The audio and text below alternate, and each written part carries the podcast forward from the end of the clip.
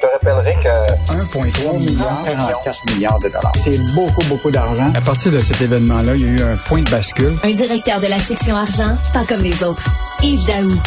Alors Yves, ça fait la première page du journal de Montréal et Québec, le ministre Fitzgibbon qui a autorisé l'achat d'actions dans une entreprise administrée par un proche.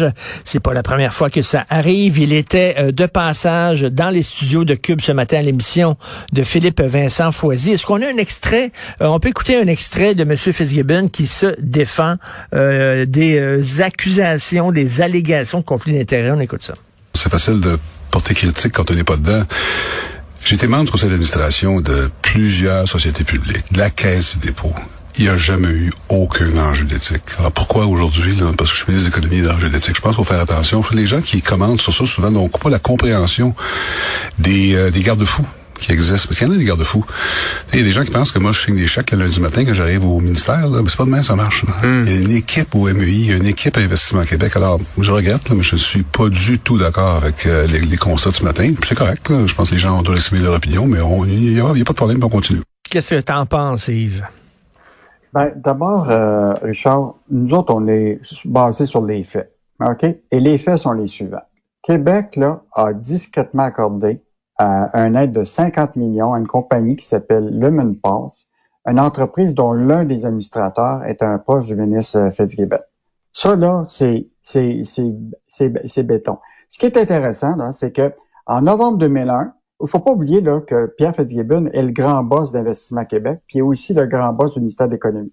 Hmm. Et écoute, un investissement de Investissement Québec a acheté en novembre 2021 pour 26 millions d'actions de Lemon Pass, qui est la société mère du fabricant euh, de Lemon Pass.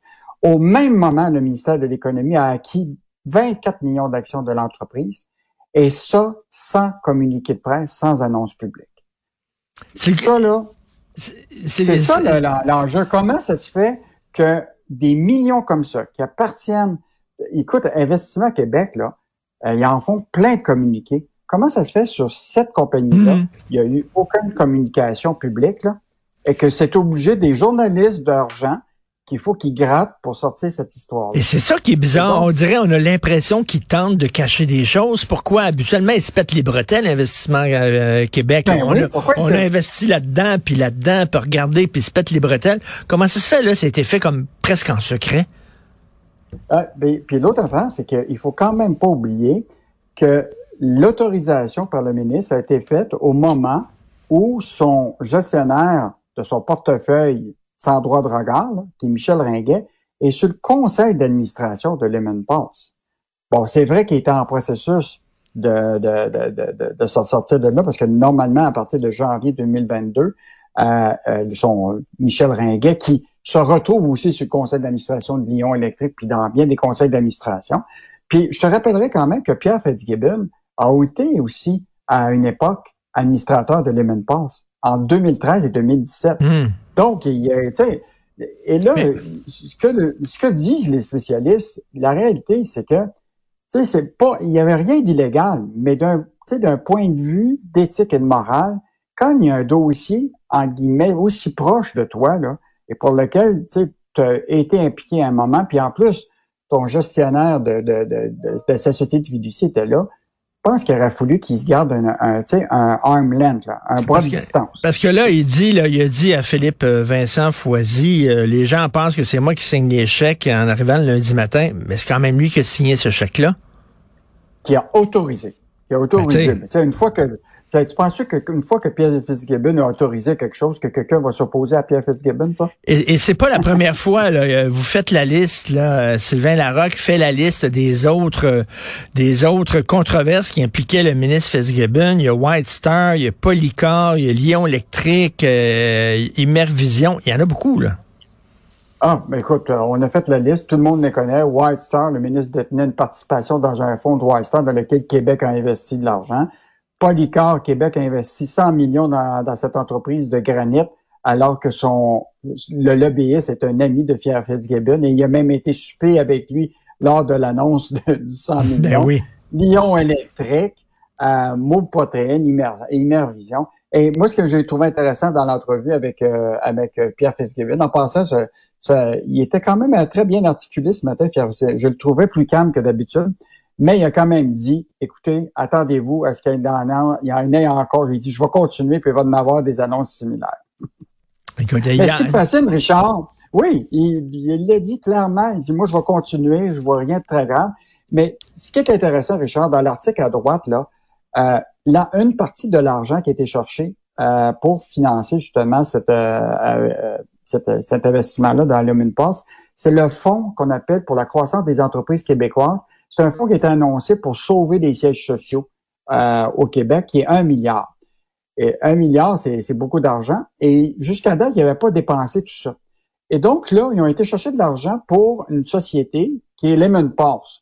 Moi, j'aimerais bien savoir, une entreprise qui perd de l'argent depuis 2018, là, comment c'est si stratégique que ça pour le Québec? Hmm. Moi, j'aimerais ça qu'ils nous dévoilent si c'est vrai que les Québécois, là, on va s'enrichir avec Lemon Pass. Écoute, on met 50 millions d'investissements, 26 euh, millions d'investissements Québec, on met de l'argent euh, avec le, le, le MEI. Si c'est tellement stratégique, qu'ils nous dévoilent c'est quoi le risque que les Québécois prennent avec cet investissement, qui nous dévoile si on va devenir riche avec les pass? Mmh. Non, c'est bizarre que c'est, c'est, bizarre que ça ait été fait en catimini, en secret.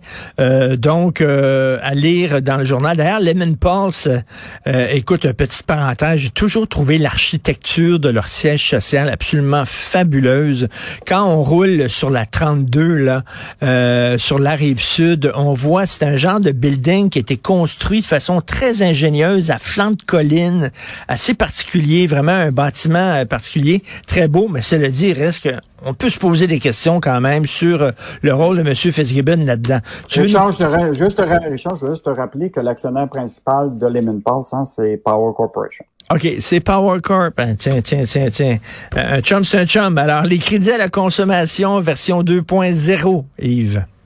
Écoute, on s'en est parlé vendredi, là. Je, t'avais dit qu'on aurait ça ce week-end, Écoute, on le sait, là, les Québécois là, vivent d'une paix à l'autre, là, puis on le sait qu'avec l'inflation, ça reste d'être de plus en plus difficile. Et là, les émetteurs de cartes de crédit ont eu l'idée géniale, Richard, de faire en sorte que dorénavant, là, quand tu vas arriver à ta petite machine, tu te dis, écoute, j'ai une affaire à 40 pièces. Puis là, ça va être, tu sais, tu vas pouvoir dire, hey, je, je suis capable de payer ça sur quatre versements. Hein? Écoute, le microcrédit, c'est parti. Euh, écoute, c'est un phénomène qui est parti aux États-Unis, mais au Canada, là, il y a des augmentations de 30% de ce type de crédit-là. Donc, tu sais, on donne un exemple. tu peux t'acheter un chandail à 40 pièces en quatre versements.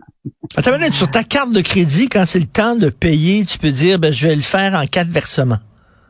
Exactement. Tu vas pouvoir faire ça avec euh, Visa. C'est annoncé. Là, ils vont l'implanter bientôt ce phénomène-là existait déjà, mais là, il va prendre de l'ampleur parce que les gens étaient coincés comme ils sont maintenant.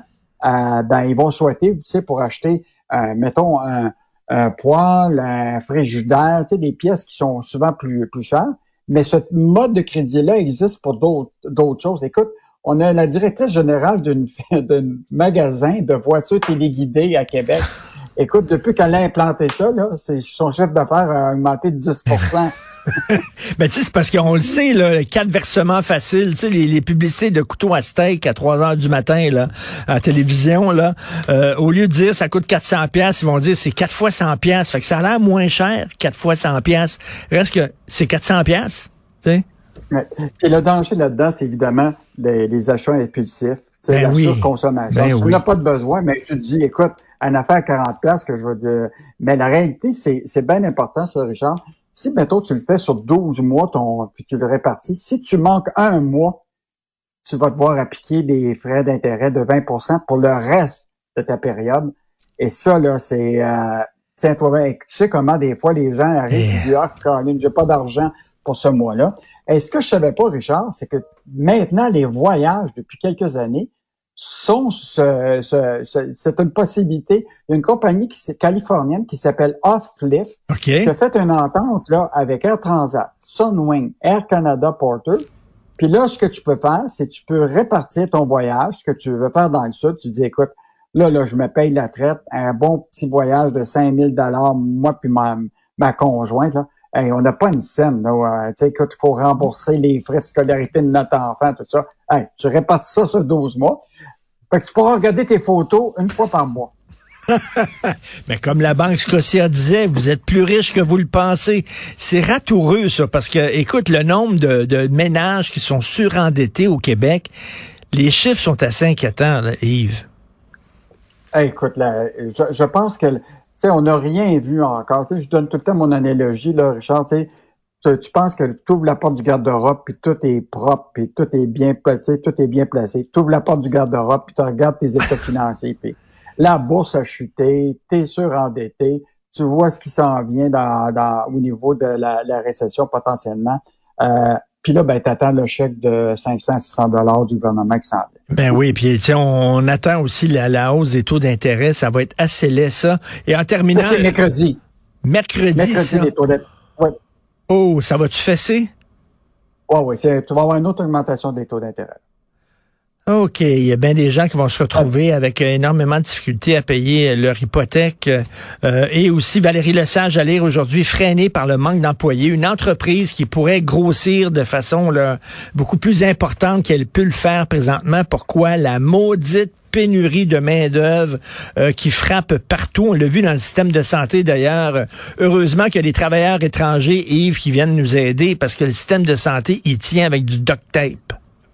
Ouais. Puis, tu sais, Nabisco, la compagnie que, que, que Valérie parle, c'est pas une petite entreprise. Et tu vois très bien là, que, on a beau se péter les bretelles puis dire, tu sais, euh, le Québec, là, on, on s'en sort quand même. Mais la réalité, c'est qu'il faut penser à la croissance économique. Puis là, jusqu'à date, là, le, le, frein complètement à la croissance économique, ça va être vraiment la pénurie de, de, de main-d'œuvre.